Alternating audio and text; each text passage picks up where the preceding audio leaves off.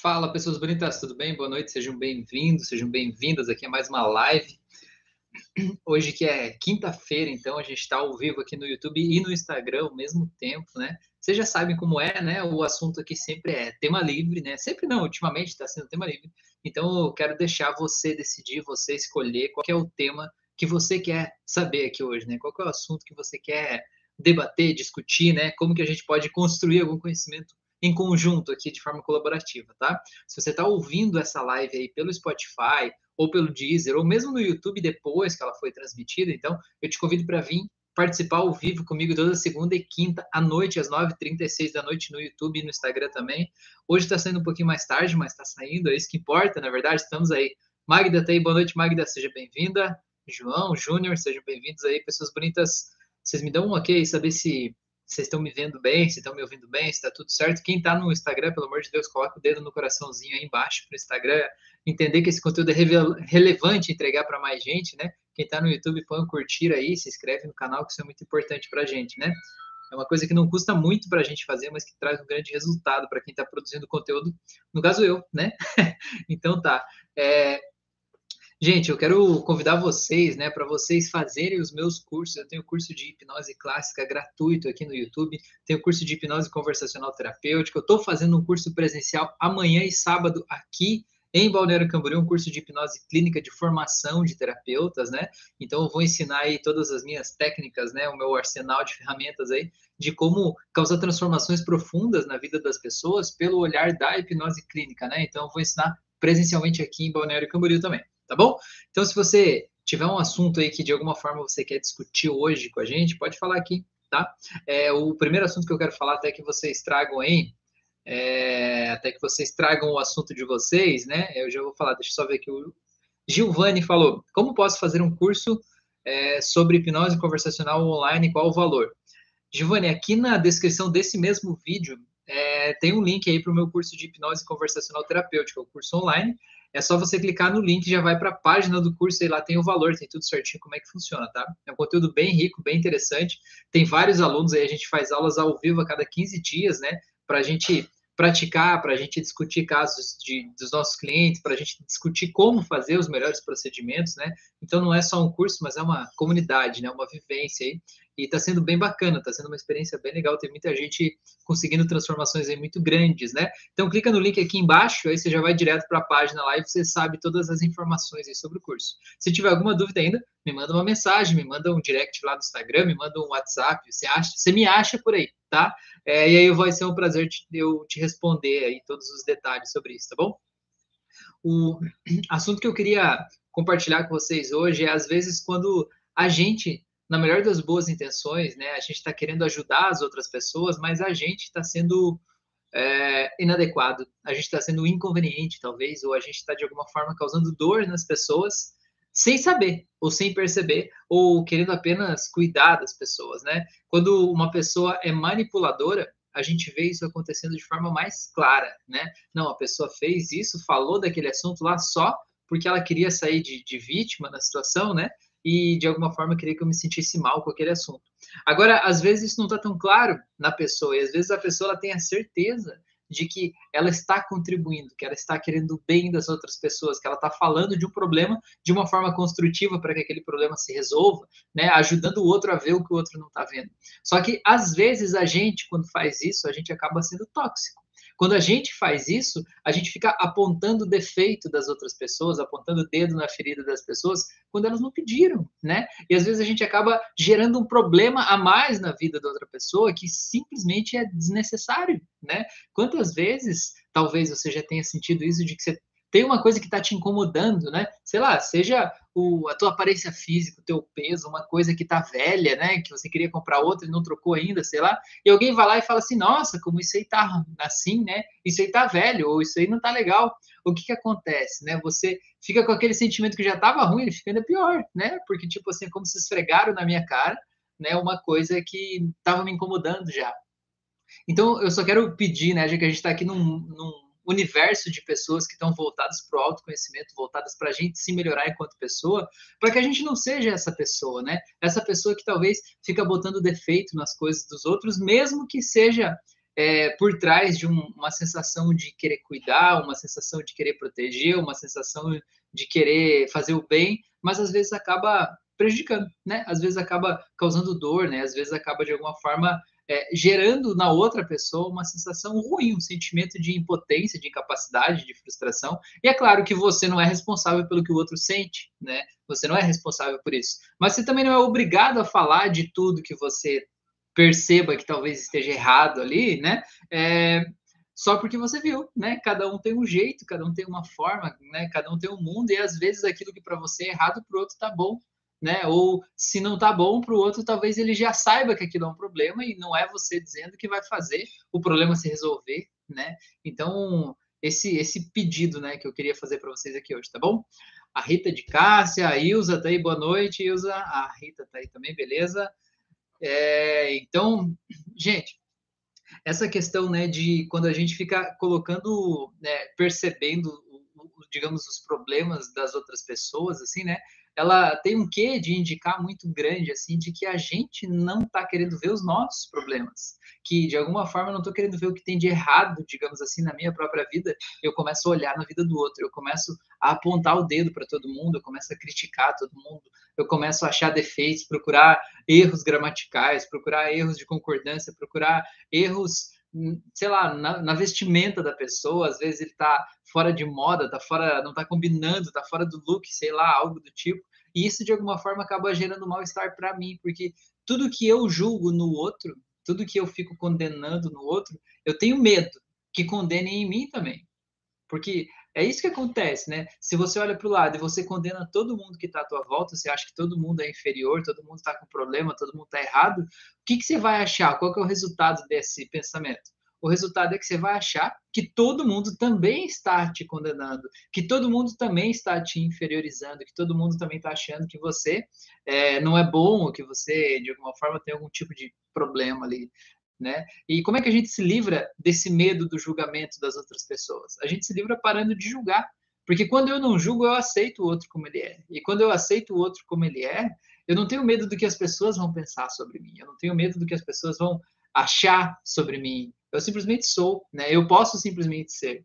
Então, é legal a gente fazer esse exercício de a gente poder olhar para as pessoas com empatia é, e perceber que talvez se tem um problema lá, é, se aquela pessoa quiser resolver aquele problema, né, é, ela pode te pedir ajuda né? Mas talvez ela não queira resolver aquilo ali, ou talvez aquilo não seja um problema para ela. Acontece muito com pessoas que viram terapeutas, né? Fazem um curso de terapia, seja ele qual for, e aí a pessoa vai fazer um atendimento, e quando chega no atendimento quer tratar no seu paciente uma coisa que o paciente não pediu. Né? Eu sempre digo para os meus alunos, né? O paciente não te pediu ajuda com isso, não se meta, né? Não é problema teu, sabe? É, a pessoa vai lá para a sessão querer tratar, sei lá, uma fobia específica, né? A fobia de barata, por exemplo. Aí você vai lá tratar, aí a pessoa chega e você sente que ela tem cheiro de, de cigarro, né? Você diz, não, vamos tratar então para você parar de fumar. Cara, não é você que decide, né? Quem decide é o outro. Né? Se ele às vezes ele tá bem com aquilo ali, não é uma coisa que ele quer mexer agora, né? É, ou você vai dizer assim, vai ver a pessoa tá acima do peso, você diz assim, não, vamos aproveitar e vamos fazer um tratamento para emagrecer não depende de você decidir isso, né? Não é você que tem que fazer isso, porque você está meio querendo cutucar no lugar que não te chamaram, você está querendo mexer numa ferida ali que talvez a pessoa não esteja preparada para isso no momento, né? Então, isso que eu quero dizer, por mais que eu tenha o conhecimento, é importante a gente ter essa sensibilidade, essa empatia, de poder simplesmente perceber que o outro talvez tenha alguns problemas, tenha algumas dores, mas que ele está fazendo o melhor que ele pode, e que eu apontar os problemas lá da vida dele não faz a vida dele ficar melhor, não faz a minha vida ficar melhor, não faz ninguém ficar mais feliz. Pelo contrário, né? Faz mal-estar, faz talvez gerar mais medo, mais desconfiança, né? E mais é, se fechar para o mundo, talvez, né?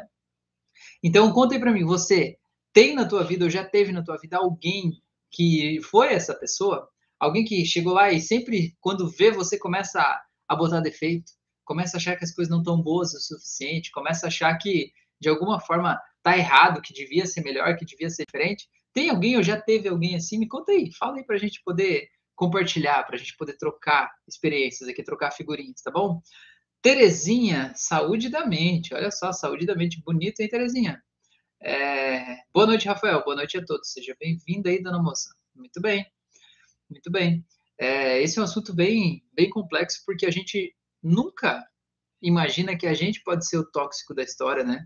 A gente nunca imagina que a gente pode ser a pessoa que está causando um problema no outro. A gente sempre acha que o ruim é o outro. Eu sou um ser iluminado de Deus, né? As pessoas é que fazem mal para mim, mas eu não faço mal para ninguém. E no fim das contas, o que você acha que é bom ou o que você acha que é mal é uma coisa muito interna. E o teu julgamento pode ser diferente do julgamento do coleguinha, né? Então a gente precisa aprender a lidar com isso, precisa entender que existem formas diferentes de se comportar e de se sentir e que a gente não tem o direito de ficar cutucando na ferida das, das outras pessoas aí sem que elas tenham pedido por isso, né? Sem que elas tenham é, pedido para resolver aquela questão, não se meta, né? Que o problema não é teu. Tá bom? Gente, uma live pocket hoje aqui, bem rapidinho, 11 minutos aqui por enquanto.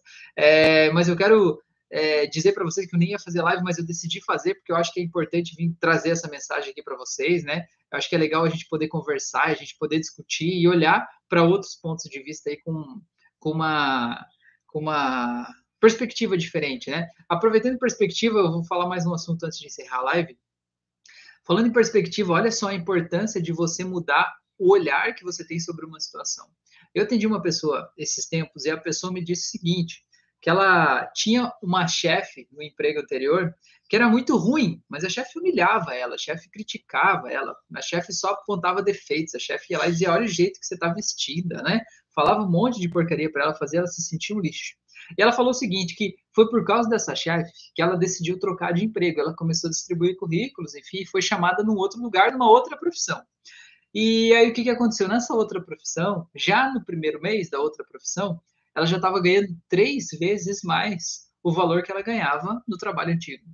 E ela estava se sentindo melhor, porque ela se sentia mais valorizada, mais reconhecida, sentia que ali ela podia ser alguém, né? Ela era não uma, um problema ambulante, mas ela era um ser humano que estava fazendo o seu melhor, né? E estava ganhando dinheiro, estava feliz. Aí, o que, que aconteceu? Ela estava falando disso, e ao mesmo tempo ela estava olhando para trás e vendo, nossa, mas eu fui muito humilhada porque aquela mulher me xingava e às vezes eu ainda fico pensando nela e tal. Aí eu falei para assim, mas peraí, peraí, olha o que é o reframe, né? Reframe é você mudar o enquadramento, é você olhar para uma mesma cena, para uma mesma situação, sob um ângulo diferente. E quando você muda o ângulo de olhar, você muda o jeito que você se sente, certo? Então, como que ela olhava, ela se via a, a menininha pobre, vítima de uma ex-chefe ruim, terrível, que fez muito mal para ela, que obrigou ela a mudar de emprego. Eu falei para ela assim: tá, mas espera aí, então você quer me dizer que foi por causa daquela chefe que você mudou de profissão e agora nessa profissão está ganhando três vezes mais, é isso? Ela falou sim. Eu falei, então, você consegue ver o bem que ela fez na tua vida? Cara, se não tivesse tido aquela chefe na tua vida, você ia continuar naquela profissão, ia continuar fazendo aquilo que já não estava legal antes da chefe e que estava ganhando pouco e que agora você pode se sentir reconhecida, valorizada e ganhar três vezes mais do que você ganhava num ambiente muito melhor. Tudo isso graças a ela, que foi a pedrinha no sapato, né? Foi o cisco que você precisava para sair de lá. Não é incrível? E ela olhou e disse assim: sabe que eu nunca tinha pensado desse jeito?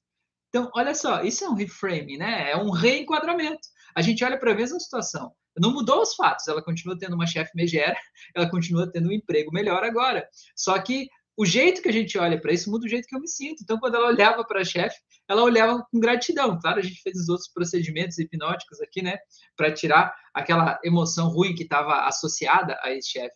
Mas a partir de então, ela passou a olhar com gratidão, né? Você foi a ferramenta que eu precisava para eu seguir em frente, né? Se não fosse você, talvez eu continuasse lá.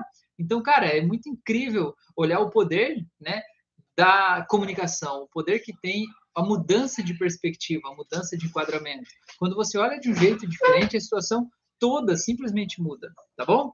É, o Luiz Henrique falou boa noite, Rafael. Seja bem-vindo, Luiz. A Tami Muniz falou grande, Rafa. Seja bem-vindo, muito bem. Francisco Lopes, olha, o Francisco Lopes está aí na live. O Francisco vai fazer o curso amanhã, né, Francisco? Coisa mais querida aí. Curso presencial aqui em Balneário Camboriú. O Francisco vai estar tá lá, então, se vocês quiserem conhecer ele amanhã, a gente vai vai fazer um vídeo lá no Instagram, se ele deixar, claro. É, mas vai ser muito bom, tá bom? O Luiz falou, técnica ótima essa. Pois é, é uma coisa simples, sabe? É uma coisa que qualquer pessoa pode fazer. Mas quando a gente sabe por que fazer, sabe como fazer, a gente chega no lugar certo, a gente tem resultados incríveis, né? Eu digo assim que você usar hipnose, PNL como uma manipulação de uma imagem mental É fácil fazer, qualquer pessoa faz. Agora a questão é qual imagem manipular e de que forma manipular essa imagem para gerar qual resultado e de que forma tornar isso permanente e duradouro. Isso aí não é qualquer pessoa que faz, né? E é para isso que você precisa de uma técnica, de um procedimento, de um método, né? Então é muito legal, tá bom? É, o Francisco falou: vamos estar juntos, mestre. Pois é, coisa linda, hein? Muito bom, muito bom. Gente, então eu quero agradecer a oportunidade desse momento aqui, né? Dessa troca de experiências aí, foi muito bom, foi muito legal. Quero desejar uma ótima noite para vocês aí. É, desejar tudo de mais maravilhoso nesse mundo aí. Se cuidem, durmam bem, tá? E amanhã a gente se vê lá, Francisco, no curso, tá bom? É, o Luiz falou: poderia me enviar o seu WhatsApp?